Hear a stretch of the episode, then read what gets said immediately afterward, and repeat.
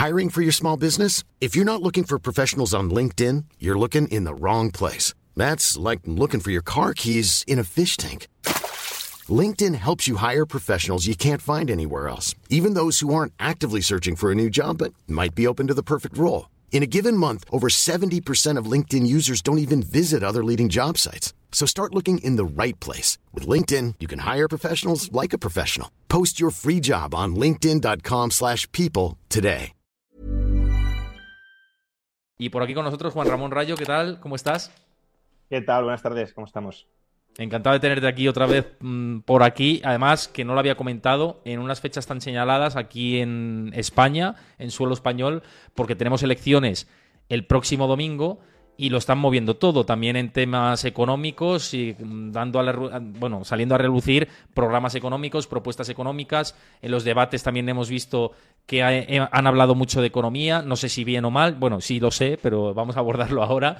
Eh, ¿Cómo estás viendo el nivel económico que se está proponiendo por parte de todos los candidatos? O sea, yo creo que en general el nivel económico de nuestros partidos políticos, no ya de ahora, pero es verdad que se ha deteriorado especialmente durante los últimos años, es un nivel económico paupérrimo. Yo, la prueba del algodón a la hora de, evaluar si hay un cierto rigor económico detrás, puede que sea una prueba del algodón superficial, pero, pero el mínimo imprescindible es que el programa electoral lleve aparejada una memoria económica. Claro, si tú te pones a prometer cosas, ya sea aumentos de gasto o recortes de impuestos, o incluso regulaciones que tienen un impacto sobre la economía. Esto, por cierto, es bastante gracioso porque el Partido Popular lleva en su programa electoral la obligación, que estaría muy bien, de que cualquier nueva ley que se apruebe lleve un estudio de impacto económico, pues, qué, efectos económicos tendrá sobre los regulados, ¿no? Pero siendo esa una medida sensata, luego el PP no se la aplica a sí mismo y su programa económico, su programa electoral no lleva aparejada aparejado una memoria económica, pero ni el del PP, ni el del PSOE, ni el de Sumar, ni el de Vox. Ninguno, si nadie evalúa económicamente lo que propone, pues estos son cartas a los Reyes Magos que merecen la credibilidad que merecen, y en general es muy escasa.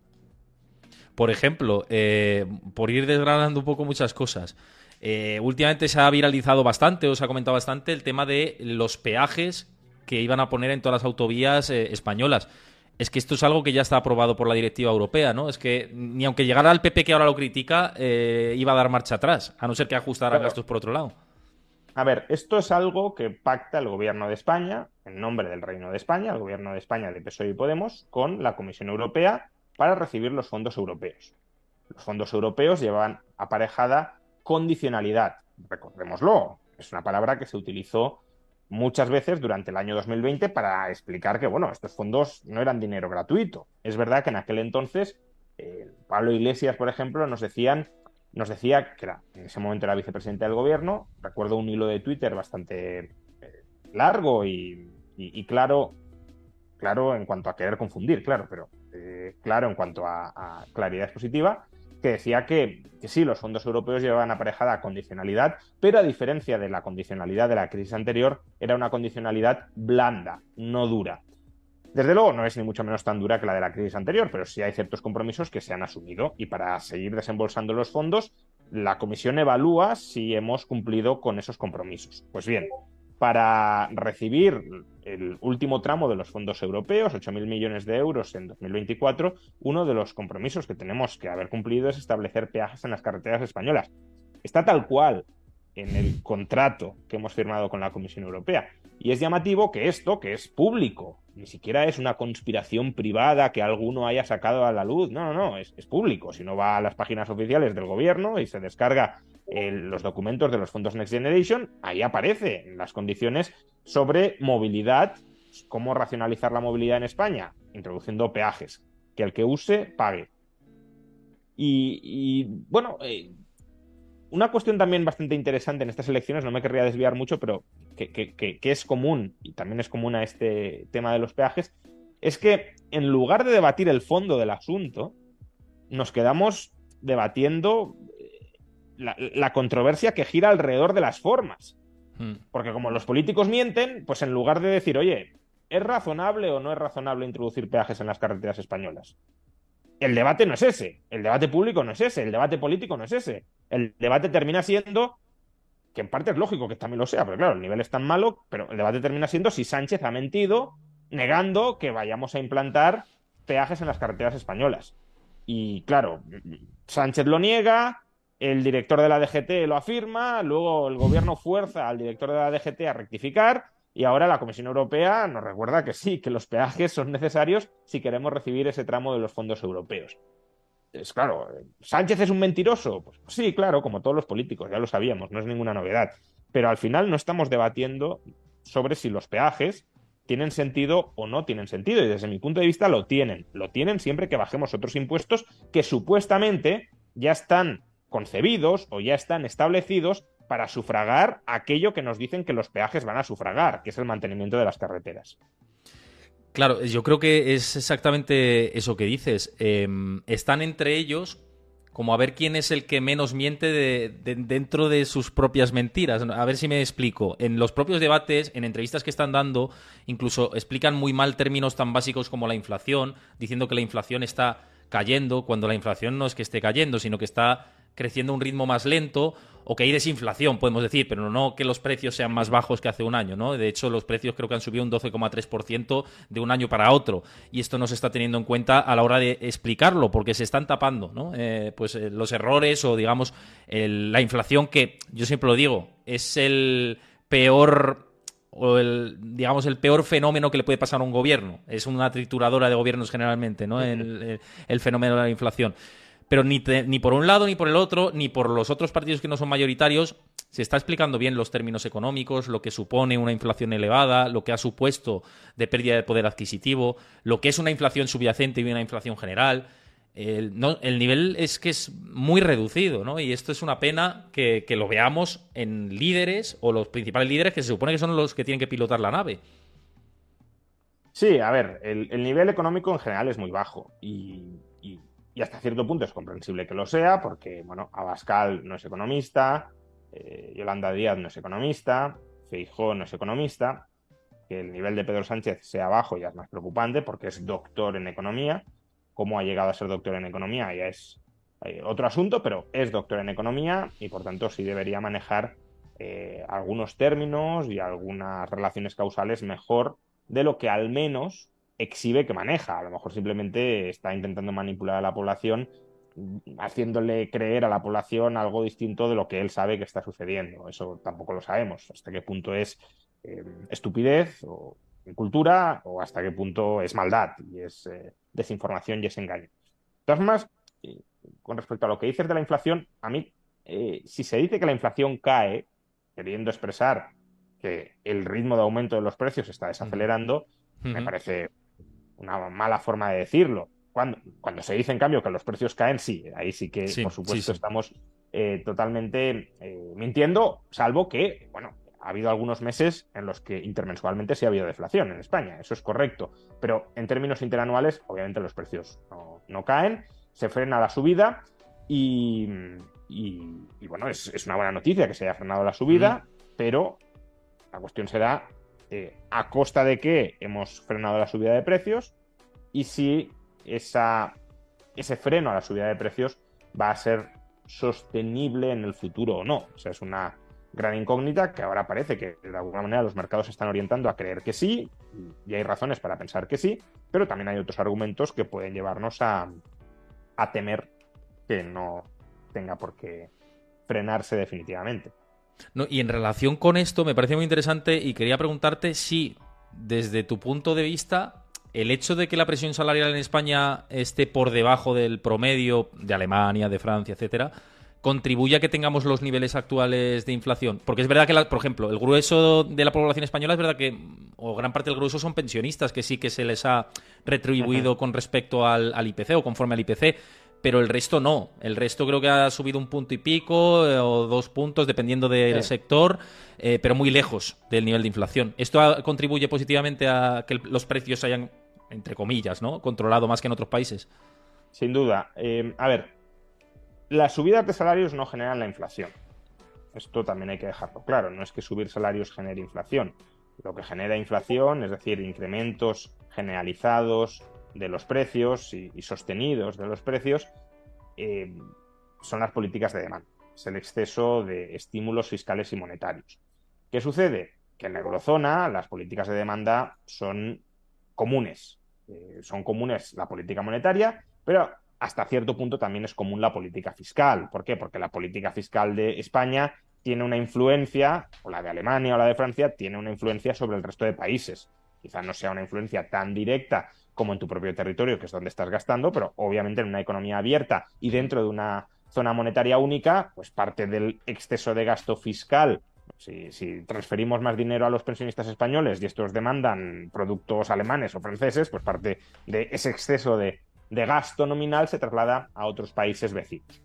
Entonces, eh, la inflación la genera el exceso de gasto nominal derivado de, en términos generales, podría haber alguna excepción, como si hubiese mucho ahorro embalsado, que se desembalsara, pero en términos generales, el exceso del gasto nominal lo generan las políticas eh, de demanda, las políticas de estímulo. Ahora bien, ¿cómo se distribuye ese exceso de gasto nominal que genera inflación entre países? Sí puede estar influido por, por un lado, la avaricia, si lo queremos, de los empresarios españoles tratando de, subir precios y de captar en mayor medida ese exceso de gasto nominal que existe en la eurozona y también por la avaricia o simplemente el, deseo de compensar la inflación que has experimentado de los trabajadores tratando de incrementar salarios. Y claro, si tú incrementas salarios, de alguna manera empujas o presionas al empresario, si quiere mantener el margen, a subir precios.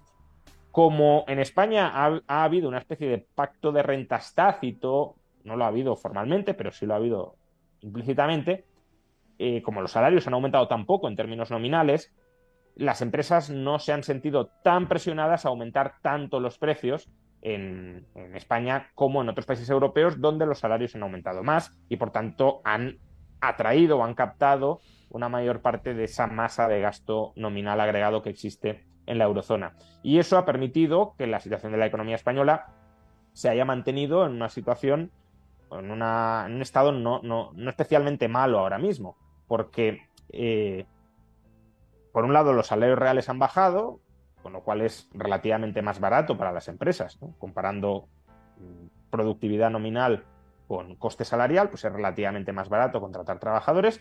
Y por otro, en la medida en que los precios en España han aumentado menos que en Europa, eso significa que la competitividad exterior de nuestras empresas ha mejorado. Ha mejorado porque se, han, comido la pérdida de poder adquisitivo los trabajadores, pero lo cierto es que ha mejorado y eso también explica, en parte, la bonanza relativa de nuestro sector exterior que está sosteniendo la economía española frente a una demanda interna que sí está más, más, más debilitada en nuestro país. Entonces, eh, sí, claro que el hecho de que España sea uno de los países de la OCDE donde en los últimos años los salarios hayan perdido más poder adquisitivo influye en la situación macroeconómica e influye cuando digo en la situación macroeconómica, en, la marcha del PIB, en la marcha del empleo y también en la marcha de la inflación. Entonces, eh, sí, la cuestión es cuánto tiempo los trabajadores españoles estarán dispuestos a mantener pérdidas de poder adquisitivo y o estas pérdidas de poder adquisitivo. Y si me lo permites, porque esto ni siquiera como ejercicio de, carambolas eh, político-económicas, ni siquiera se me había pasado por la cabeza hasta ahora que lo estaba comentando, Em, claro, los sindicatos en España se han portado responsablemente, si lo queremos, eh, porque han tenido un gobierno PSOE Podemos de su lado. Ya sabemos que los sindicatos en España, cuando gobierna la izquierda, tienden a hacer menos ruido, no digo que no hagan nada, pero tienden a hacer menos ruido que cuando gobierna el PP, no digamos si gobernara PP Vox.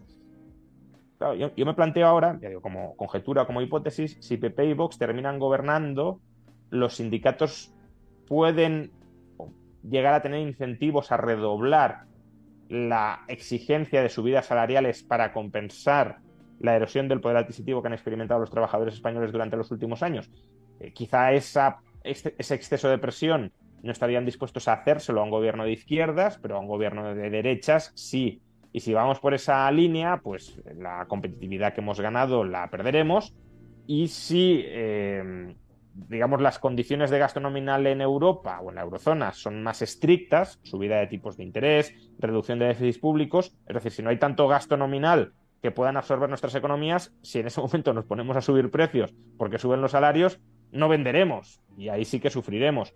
Y si las condiciones siguen siendo laxas, porque los tipos dejan de subir o incluso bajan o los déficits públicos aumentan, pues entonces eh, subirán salarios y subirán precios en mayor medida de lo que han subido hasta ahora porque absorberán una mayor parte de ese mayor gasto nominal agregado. En relación con el tema de las elecciones, que son ya de ya y las tenemos a la vuelta de la esquina, Em, te quería preguntar sobre escenarios posibles, ¿no? Porque ahora mismo las encuestas evidentemente dan eh, mayoría a PP y Vox, la mayoría, la media de las encuestas hablamos, hay alguna que no, como el CIS, por ejemplo, de, Tezanos, que, que, da otras alternativas, que eso ya es para otra película aparte. No hay ni, que considerarlo, pero es verdad que no todas las encuestadoras más o menos serias dan una mayoría absoluta. Dan una mayoría, exactamente, es como la eh, máxima probabilidad. sí, pero... no, pero hay algunas que no. Es decir, no, no, no está ni mucho menos, o no estaba ni mucho menos todo el pescado vendido. Otra cuestión además es que durante esta semana han pasado cosas y no sabemos qué influencia han tenido, porque como está prohibida la publicación de encuestas eh, durante la semana anterior en España, pues los ciudadanos estamos ciegos, pero los partidos políticos sí saben cómo están evolucionando las cosas porque ellos pagan sus propios trackings internos y por tanto son capaces de manipular en una dirección buena otra a la ciudadanía sin que esa ciudadanía tenga toda la información de por qué pueden estar lanzando unos mensajes u otros. Yo es que no entiendo eso de, España que esté prohibido. En Estados Unidos, por ejemplo, hasta el día antes incluso no hay día jornada de reflexión como aquí. Podía tener sentido hace muchos años, pero ahora no, no, no, le, no le encuentro el sentido que no hayamos evolucionado en eso, pero vamos, eso es otro debate, yo creo que... Sí, es otro debate. Es otro debate tremendo, ¿no? Pero sí que te quería preguntar por escenarios de si PP y Vox eh, finalmente son los que eh, salen gobernando. Eh, ¿qué medidas económicas crees que van a implementar? Es un poco lanzar bola de cristal porque luego los programas se los lleva el viento y lo sabemos, que cumplimiento de programa económico mm. se los lleva el viento, pero teniendo en cuenta su programa o sus programas más las directivas de Bruselas que seguramente vayan a tener que imperar después de las elecciones, que hay cosas que se han dejado en el tintero y que se van a rescatar ahora, ¿qué crees que pasará en ese escenario? A ver, depende si gobierna el PP en solitario con apoyo externo de Vox una especie de acuerdo programático, pero que Vox tampoco pueda imponer demasiado, o si hay un gobierno donde PP y Vox tienen un poder, no diré equilibrado ni mucho menos, pero donde Vox sí tenga, bueno, pues la influencia que ha podido tener Podemos en el último gobierno de coalición. Eh, a ver, si es por el PP, el PP no quiere hacer nada, o prácticamente nada. El PP, claro, yo cuando empezaron a decir lo de derogar el sanchismo, como lema fuerte de campaña, pues no, la verdad es que no confiaba en ese lema, porque, claro, derogar el sanchismo implica derogar muchas medidas con las que en el fondo el PP está de acuerdo. Subidas del salario mínimo, revalorización de las pensiones al IPC, eh, ingreso mínimo vital, mm, bueno, eh, y otras tantas, ¿no? Entonces, eh, o el cambio de régimen de cotización de los trabajadores autónomos para que paguen en función de sus ingresos reales, eh, incluso ciertas subidas de impuestos, como la tasa Google, la tasa Tobin, todo esto el PP no lo quiere quitar. Entonces, todo eso lo ha aprobado Sánchez y, lo va a mantener el Partido Popular, o lo quiere mantener el Partido Popular. Entonces, cuando empezaron a hablar de derogar el sanchismo, yo pensaba que nos estaban de alguna manera mintiendo, engañando. nos vamos a cargar todo lo que ha hecho Pedro Sánchez y, vamos a, a revertir lo. Eh, vamos a regresar a una situación previa a Pedro Sánchez con el paso de los días yo creo entender la, terrible verdad que se esconde detrás de ese eslogan de derogar el sanchismo. Y es que eh, al Partido Popular lo que le molesta o lo que le preocupa no es tanto la política económica, social, pero vamos a hablar de economía, la política económica del PSOE, sino que esa política económica del PSOE haya sido perpetrada por Pedro Sánchez. Es decir, cuando el Partido Popular habla de derogar el sanchismo, de lo que está hablando es de cargarse el personalismo de Sánchez respecto a un conjunto de políticas económicas que en gran medida el Partido Popular compra.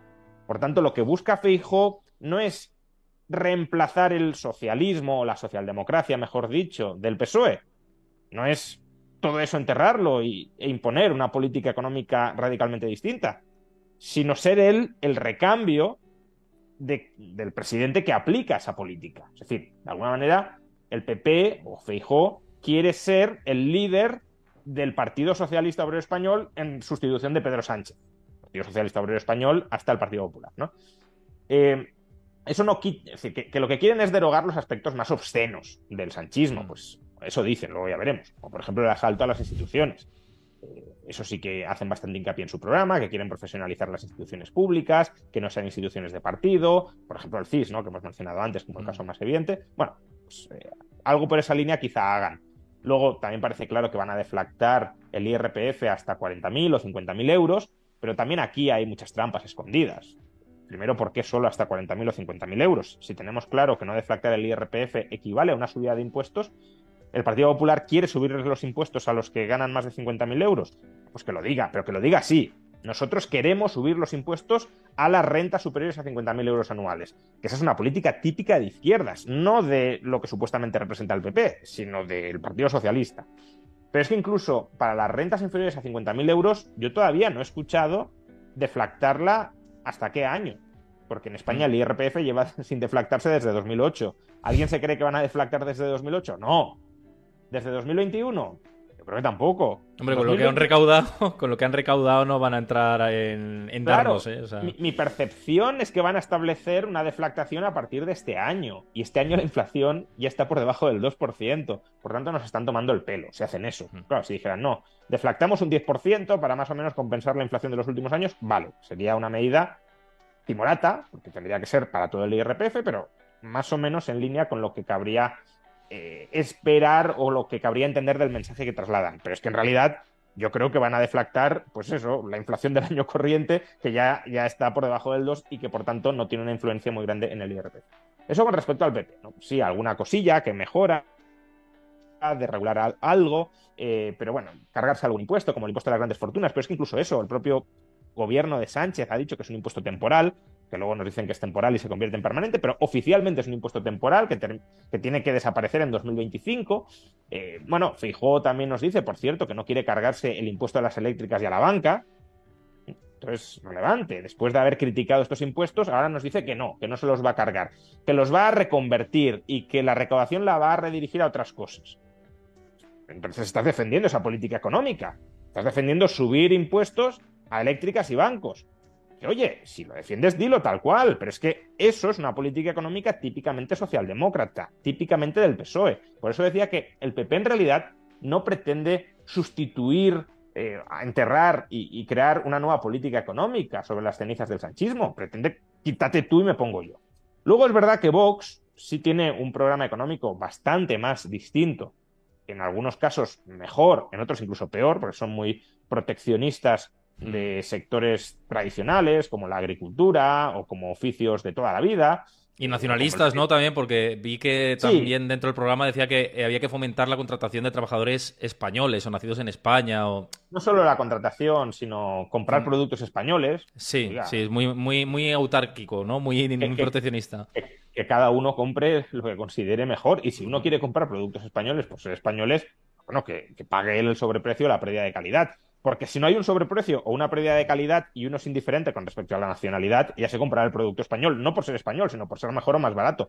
Pero cuando ya tienes que decir, no, no, no, compra no lo mejor o lo más barato, compra lo español. Ya estás presuponiendo que, al menos en ciertos mercados, lo español no es ni lo mejor ni lo más barato y por tanto estás pidiendo un sacrificio al consumidor español para que subsidie al productor español menos eficiente, menos competitivo que el productor extranjero. Entonces, bueno, eso, eso sí ha ganado peso en el programa económico de Vox, en, este programa económico. En 2019 no estaba, en este sí, y por desgracia creo que va a ir ganando cada vez más peso dentro del partido. y luego, pues tiene otras cosas que claro, en aislado está muy bien. si uno mira la rebaja de impuestos, dice, pues, ¿qué, rebaja de impuestos más potente? Mm, el IRPF lo quiere reducir a dos tramos, uno del 15 y el otro del 25%. Quiere reducir además el gravamen de cada uno de esos tramos en varios puntos por cada hijo que uno tenga, de tal manera que prácticamente si uno tiene cuatro o cinco hijos no paga impuestos, dice Vox, ¿no? o no paga IRPF, mejor dicho. Entonces, bueno, claro, todo eso para un liberal, una persona que quiera un, Estado muchísimo más pequeño, impuestos mucho menos confiscatorios que los que ya tenemos, suena de manera estupenda. Pero ¿cuál es el problema de esto? Pues que, de nuevo, no especifican cómo lo van a financiar. ¿Qué, van a, qué gastos van a recortar para posibilitar, para viabilizar esa rebaja de impuestos tan intensa? Que además no es solo eso, también quieren rebajar el, IVA del 21 al 18% y del 10 al 8%, el impuesto sobre sociedades del 25 al 15%, eh, eliminar pues, patrimonio, sucesiones, em, eh, actos jurídicos documentados creo que lo querían reducir y e impuesto de transmisiones patrimoniales también reducir. Bueno, eh, no eliminar, sino reducir sustancialmente. Al final te sale una rebaja fiscal que puede tener una o suponer una pérdida de, recaudación de, de, 60, 70, 80 mil millones de euros. Claro, eso es una cifra muy importante. ¿Qué vas a recortar para financiar eso? Y desde Vox, pues eh, aquí está el problema de no presentar memorias económicas. Lo que dicen es, no, vamos a recortar el gasto político, eh, los chiringuitos eh, o incluso el estado de las autonomías, para lo cual sería necesaria una reforma constitucional. Pero, claro, si dijeras, no, no, es que recortando el estado de las autonomías o cargándote el estado de las autonomías ahorras 80.000 millones de euros. Pues, oye, no sé si apoyaría esa reforma constitucional, probablemente sí, pero, bueno, no menos habría un proyecto, un horizonte hacia el que ir pero es que no hay ninguna evidencia de que cargándote el Estado de las Autonomías, reemplazando eh, pues, a los políticos autonómicos por delegados del gobierno y por mandados del gobierno central, al final la, burocracia puede ser muy similar. Eh, Portugal, nuestro país vecino, es un Estado centralista, y si mm. uno mira el gasto burocrático de Portugal sobre el PIB es más alto que el de España. No, no está claro que eliminar el Estado de las autonomías ahorre, pero es que además no solo eso, es que cuando a Vox le preguntas, oye, ¿y vosotros estáis a favor de recortar las pensiones? No, no, no, nosotros estamos a favor de indexar las pensiones al IPC. ahora todos los partidos están a favor de eso. ¿Y eso cómo lo vais a pagar?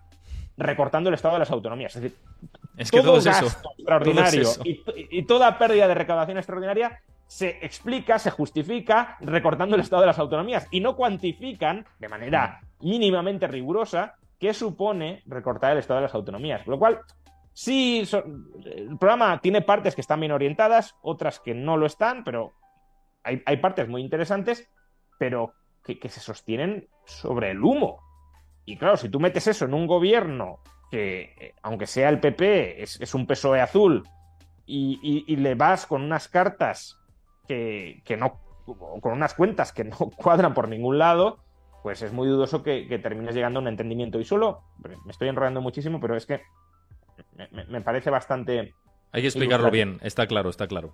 Eh, Vox ya está gobernando con el PP, bueno, ahora en varias, pero lleva ya más de un año gobernando con el PP en una comunidad autónoma, en Castilla y León. En Castilla y León ya supuestamente han empezado a recortar los chiringuitos, el gasto superfluo.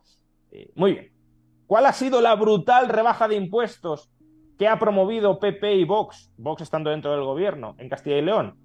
pues han bajado el primer tramo del IRPF en medio punto. Esa es la enorme rebaja de impuestos que...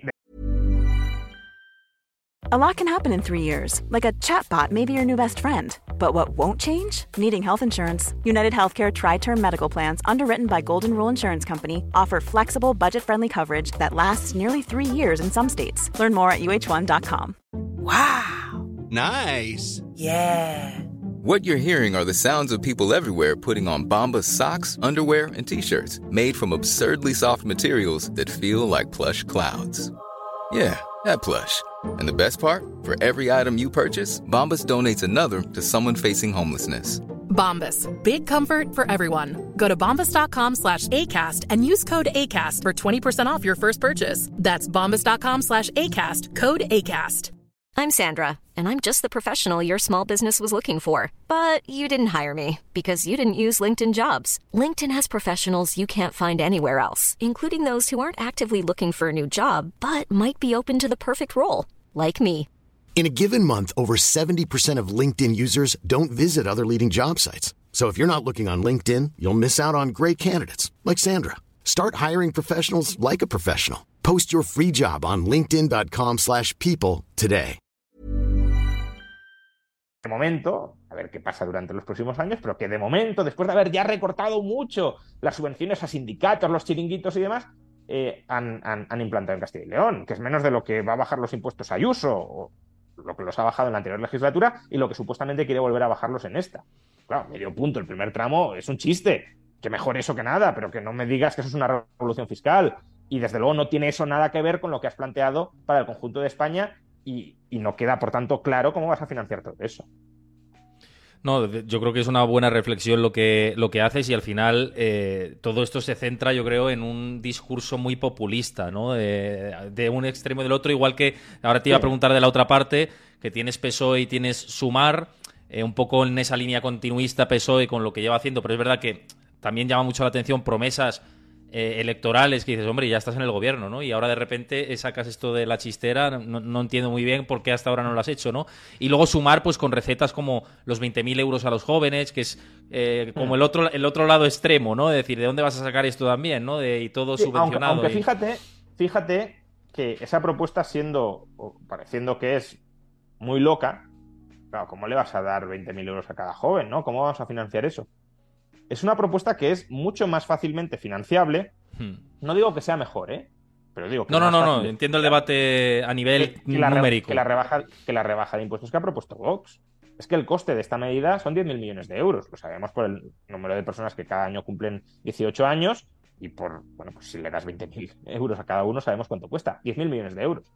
Estoy diciendo que el agujero fiscal de Vox si no recorta otros gastos, que no nos ha dicho cuáles, no los ha cuantificado con rigor, sería 80.000 o 90.000 millones de euros. Es decir, que es como ah, si Yolanda Díaz hubiese prometido no dar 20.000 euros a cada joven, a cada persona que cumpla 18 años, sino 160.000 o 180.000 euros. Claro, llega a salir Yolanda Díaz con eso y decimos, está loca, ¿Esto cómo lo va a financiar? Es un despropósito. Bueno, pues eso es lo que ha propuesto Vox bajando impuestos. Que prefiero que se proponga para bajar impuestos que para dar 180.000 euros a cada persona de 18 años.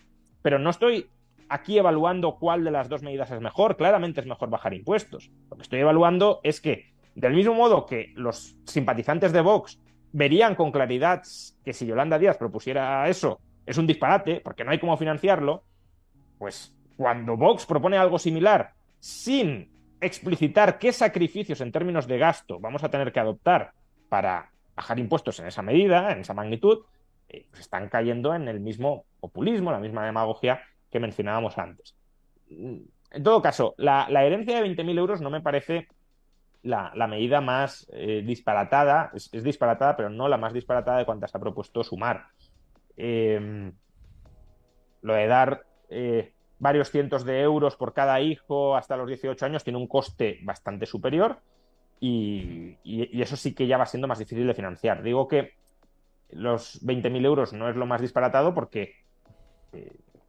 Por, por, hacer la comparativa, ¿no? Porque, claro, ahora que todos los partidos están diciendo, no, no, hay que indexar las pensiones al IPC, etcétera, etcétera, todas, sin distinción. El grueso de votantes es el, son los pensionistas, ¿no? Ahí está eh, indexar las pensiones al IPC eh, nos ha costado, o sea, no un año, sino cada año a partir de ahora, porque se consolida ese nivel más alto de gasto nominal, 18.000 millones de euros al año. Pues claro, eh, podríamos dar con eso 40.000 euros a cada joven, cada año, si no se hubiesen indexado las pensiones al IPC. ¿Es más justo una cosa o la otra? Es otro debate. Eh, es verdad que un jubilado o un pensionista ha, cotizado para recibir esas transferencias, y, por tanto es una transferencia contributiva, recibes algo no por la gracia de Dios, sino en función de lo que has pagado previamente, pero también es cierto que, digamos, las personas de mayor edad en España tienen dentro del marco institucional español un grado de protección, incluso de privilegio, a costa de las personas más jóvenes que, hasta cierto punto podríamos calificar de extractivismo intergeneracional. Eh, pues no sé, eh, restricción de la edificabilidad, de la construcción de viviendas, elevación de los precios de la vivienda, los propietarios de los precios de la vivienda son personas de mayor edad, los jóvenes no tienen capacidad de comprar vivienda, tienen que vivir alquilados, o muchos de ellos, eso supone una transferencia de renta de jóvenes a adultos o incluso eh, pensionistas, jubilados. mercado laboral, pese a la reforma laboral, el coste del despido para quien lleve muchos años en la empresa sigue siendo mucho más alto que para el recién llegado. ¿Y eso que provoca? Pues lo que provoca es que cuando vienen mal dadas, a quien se despide especialmente es al joven, no al que lleva muchos años en la empresa, aunque sea menos productivo que el joven o más caro que el joven. Y por tanto, digamos, los peores contratos y la peor estabilidad laboral también la sufren los jóvenes por la protección de la legislación laboral a las personas más adultas. Eh, o las pensiones públicas. Eh, vamos a indexar las pensiones al IPC, vale, ¿y esto cómo lo pagamos? Lo pagamos subiendo las cotizaciones sociales. Se han subido las cotizaciones sociales y se van a seguir subiendo. Pero es que son subidas de cotizaciones sociales que para más INRI no implican devengar nuevos derechos a una mayor pensión futura. Es decir, pagas más cada mes, pero no vas a cobrar más cuando te jubiles. eh, ahí se rompe la contributividad del sistema. ¿Y eso quién lo paga? Pues lo pagan los jóvenes para mantener las pensiones de, pues, la generación del baby boom que va a llegar y demás. Entonces, bueno, es un debate mucho más amplio, pero, pero lo que quiero decir es que siendo una propuesta que yo no comparto en absoluto, que, me parece también hasta cierto punto loca, pero el problema de financiación de esa propuesta tan chocante es menor que el de indexar las pensiones al IPC en 2022 o eh, no digamos ya que las rebajas fiscales que plantea Vox sin recortes equiparables, equivalentes de, gasto público. quiero insistir en esto. Habría que hacer esos recortes. No estoy criticando que se plantee bajar impuestos tanto como plantea Vox eh, porque haya que recortar el gasto. Ojalá se recortara el gasto en esa magnitud. Pero hay que ser valiente y decir dónde se recorta. Porque a lo mejor hay que recortar en educación, a lo mejor hay que recortar en sanidad, porque si te bajan impuestos, tienes más renta disponible y eso significa que si mm, no vas a utilizar una escuela pública, porque tienes más renta disponible y te puedes permitir una escuela privada, pues entonces habrá que reducir el gasto de la escuela pública porque con el dinero que no te quita el Estado ya acudes tú a la escuela privada. Lo que no se puede hacer es bajar impuestos y mantener el mismo nivel de prestaciones públicas. Eso es disparatado. Pero claro, ¿Quién le pone el cascabel al gato de decir, mm. sí, sí, os vamos a bajar impuestos, pero vamos a recortar el gasto en pensiones, vamos a recortar el gasto en educación, vamos a recortar el gasto en infraestructuras? Claro, infraestructuras que no, pague, que, no se paguen las carreteras o las autovías a través del presupuesto, que se paguen por peajes. ¿Eso lo va, a decir Vox? Porque para bajar impuestos, a lo mejor eso es lo que tienes que hacer. No construyamos nosotros las carreteras, que la construya una empresa privada, no, no las pagamos de nuestros impuestos, pero luego quien la use, que pague peaje. Para eso bajas impuestos, para ampliar la renta disponible y que el ciudadano pueda elegir. Pero claro, si no planteas nada de todo esto y dices, no, vamos a bajar impuestos y el Estado se va a mantener en lo sustancial eh, exactamente igual que ahora. Eso es un fraude. No, total, sí, sí. Em, bueno, por pasar un poco página y abordar otros temas, que sé que tenemos que tratar otros temas y yo creo que la parte elecciones y lo que tenemos por delante eh, lo hemos dejado bien cerrado. Em, un poco para hablar de perspectivas de cara al año que viene y estamos viendo el tema de la inflación, ¿no? A nivel global, por ejemplo, en Estados Unidos, en España, que la tenemos eh, también por debajo del 2% de esta manera, de este, bueno, coyunturalmente o, no, de eso te quería preguntar, si crees que el efecto base ahora eh, va a jugar una mala pasada para la inflación, puede repuntar los próximos meses porque el comparable ya es diferente y nos vamos a tener que ir a inflaciones también otra vez por encima del 3% y que cuidado que el, tema de la inflación no ha acabado, ¿no? Que pese a la desinflación que hemos tenido, todavía no ha acabado. No sé cómo lo ves tú. Sí, o sea, está claro que, salvo sorpresa, el efecto base en la segunda mitad del año va a jugar en contra del dato de inflación interanual de España. Básicamente porque es que en la segunda mitad de 2022 tuvimos deflación en España.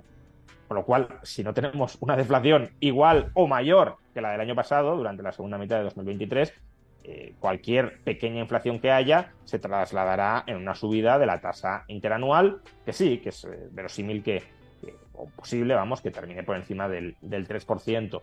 Eh, entonces, sí, ese es un, un reto al que nos vamos a tener que enfrentar. De hecho, Em, si no mm, si no llegamos a esas tasas de inflación del 3, probablemente sea complicado que la economía española esté creciendo con mucho vigor.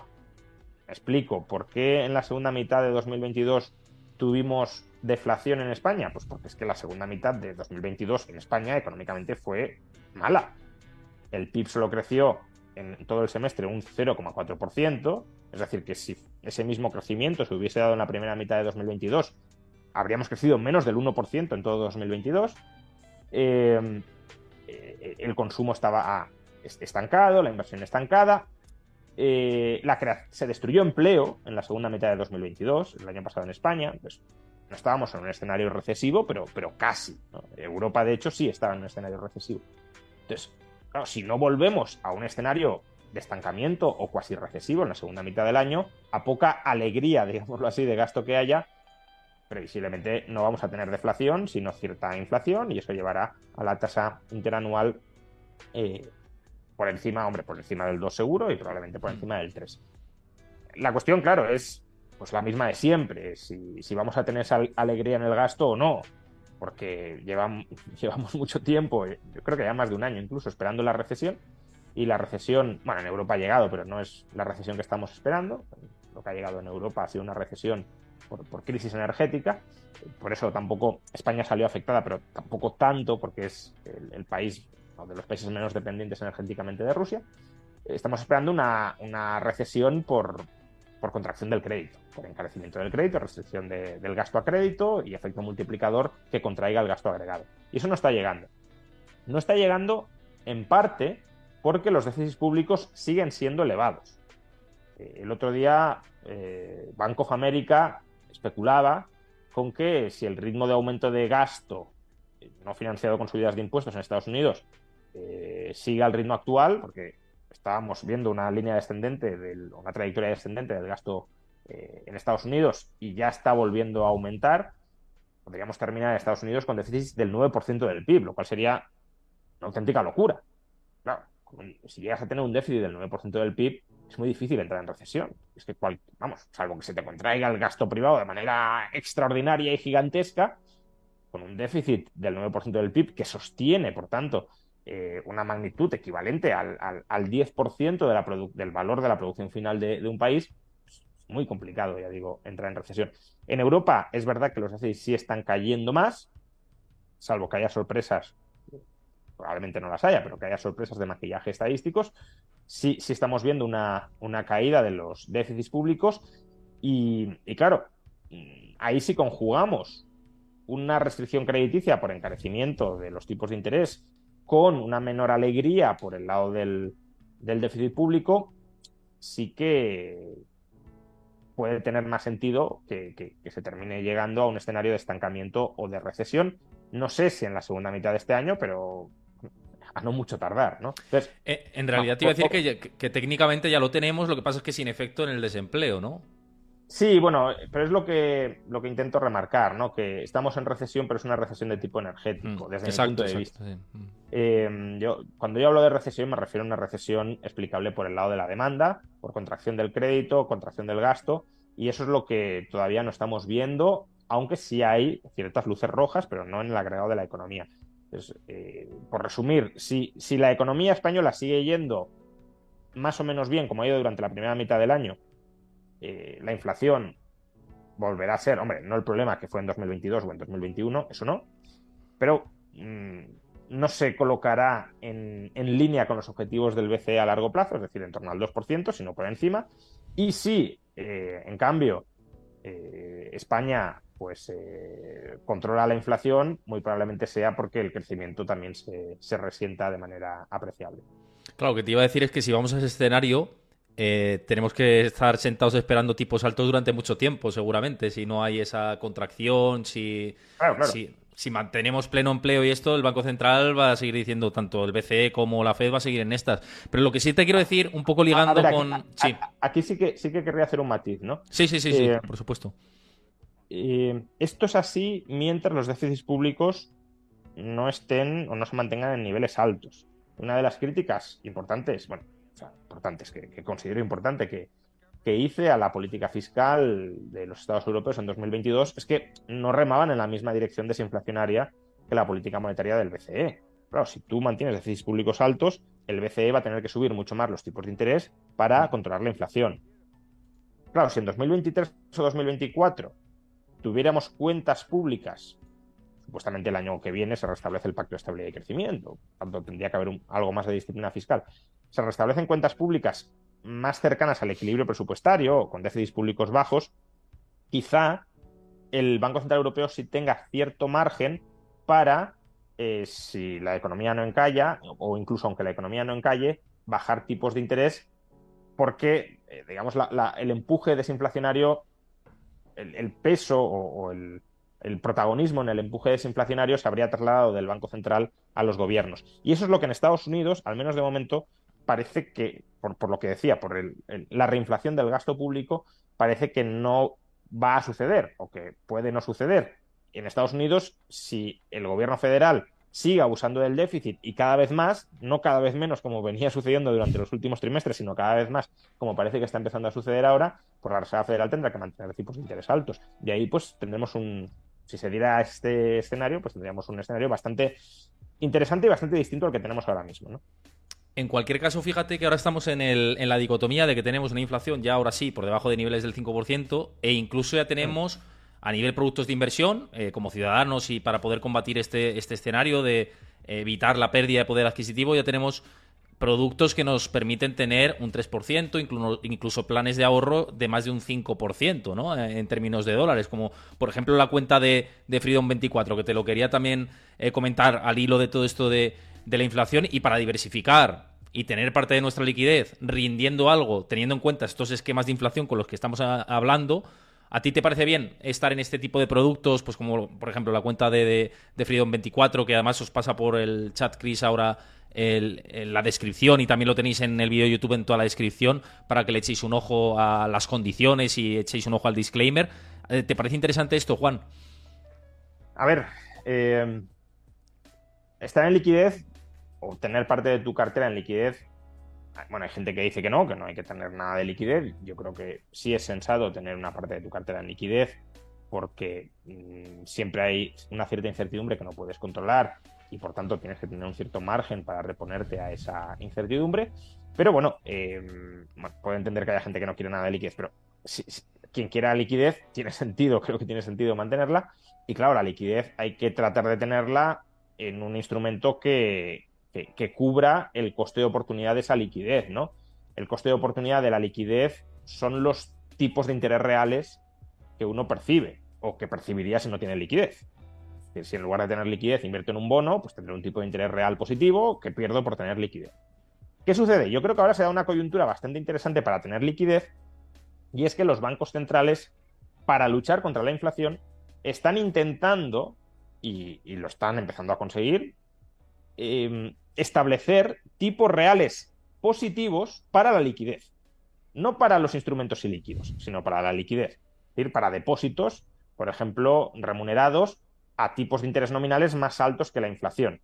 Y eso permite pues, que haya productos como el que mencionas y otros, pero singularmente el que mencionas, que, estén pagando un tipo de interés nominal que cubra la inflación y que sea un instrumento compatible con la disponibilidad eh, a corto plazo de los fondos eh, de, ese capital. ¿no? Entonces, eh, que el Banco Central de alguna manera esté remunerando la liquidez para luchar contra la inflación, creo que proporciona una oportunidad bastante interesante para los inversores al menos para aquellos inversores que quieran tener liquidez y que normalmente teniendo liquidez han de asumir el coste de oportunidad de no obtener ninguna rentabilidad. Pero ahora, por la coyuntura específica que estamos atravesando, sí proporcionan una rentabilidad real, incluso estando en liquidez. Es decir, solo por aparcar el dinero en forma líquida, pero no gastándolo, eh, teniéndolo disponible, pero renunciando a gastar durante un tiempo para recibir intereses, recibimos intereses positivos. Y eso es lo que busca el, el Banco Central, que no lo gastemos, ¿no? que, que, que lo dejemos ahí aparcado para moderar la inflación.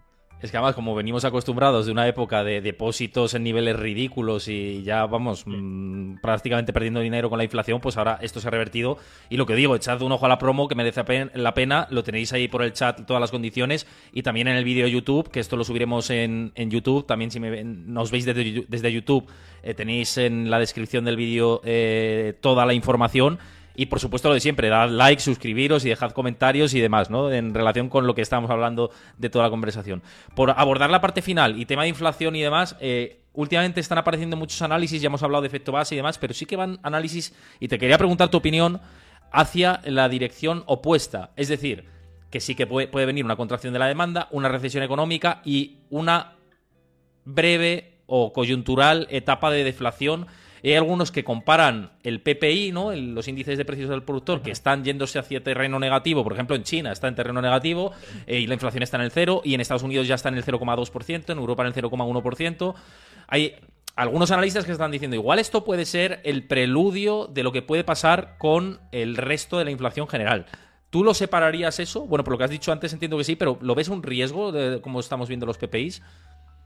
Hombre, depende por qué estemos viendo, del motivo de por qué los PPIs estén evolucionando en esa dirección. Sabemos que el sector manufacturero no lo está pasando bien. Entonces, eh, si tienes una situación de recesión de actividad en el sector manufacturero, no en el conjunto de la economía, pero sí en el sector industrial, tiene sentido que eh, esa situación recesiva dentro de ese sector se traslade en precios que prácticamente no suben o que incluso bajan. Y claro, en la medida en que eh, eso también llega al consumidor final para intentar estabilizar el gasto, pues no es descartable que veamos esa, esa caída de precios de productos industriales. Otra cosa, lo que es lo que temen o donde tienen la mosca detrás de la oreja los bancos centrales, es que ocurra con el resto del gasto, los gastos más vinculados a servicios, no a productos, no a manufacturas, sino a servicios. Y ahí, claro, eh, pues la, eh, la, renegociación salarial, por ejemplo, va a tener una influencia notable.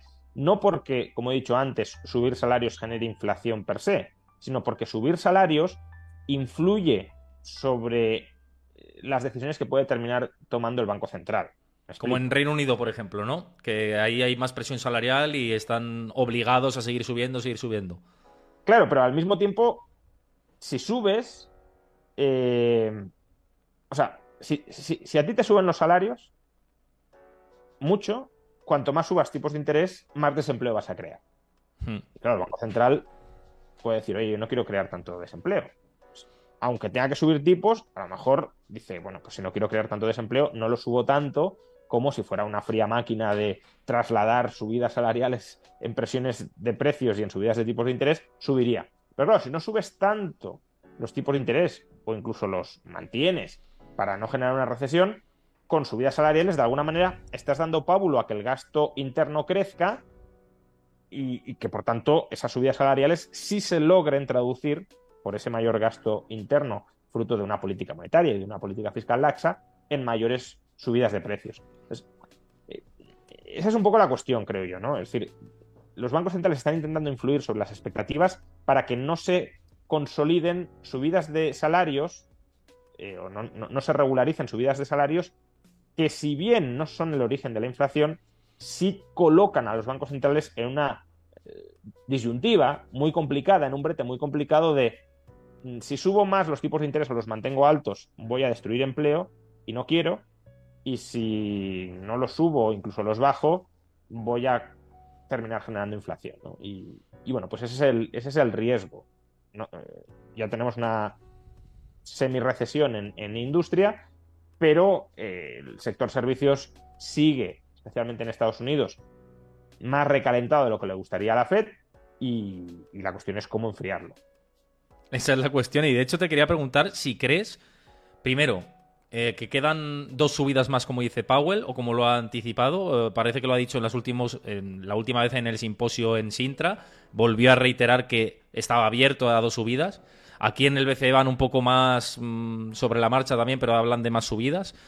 Eh, si crees que quedan esas dos y si también, opinión personal tuya, si deberían haber pausado ya. O, es decir, si estas subidas extras ya se pueden pasar de frenada con respecto a que pueda haber efecto retardado de los efectos de la subida de tipo de interés. A ver, desde mi punto de vista ya han pausado. Ellos dicen que no han pausado, pero yo creo que sí han pausado. Pausar no significa eh, cerrarte absolutamente a seguir subiendo tipos de interés.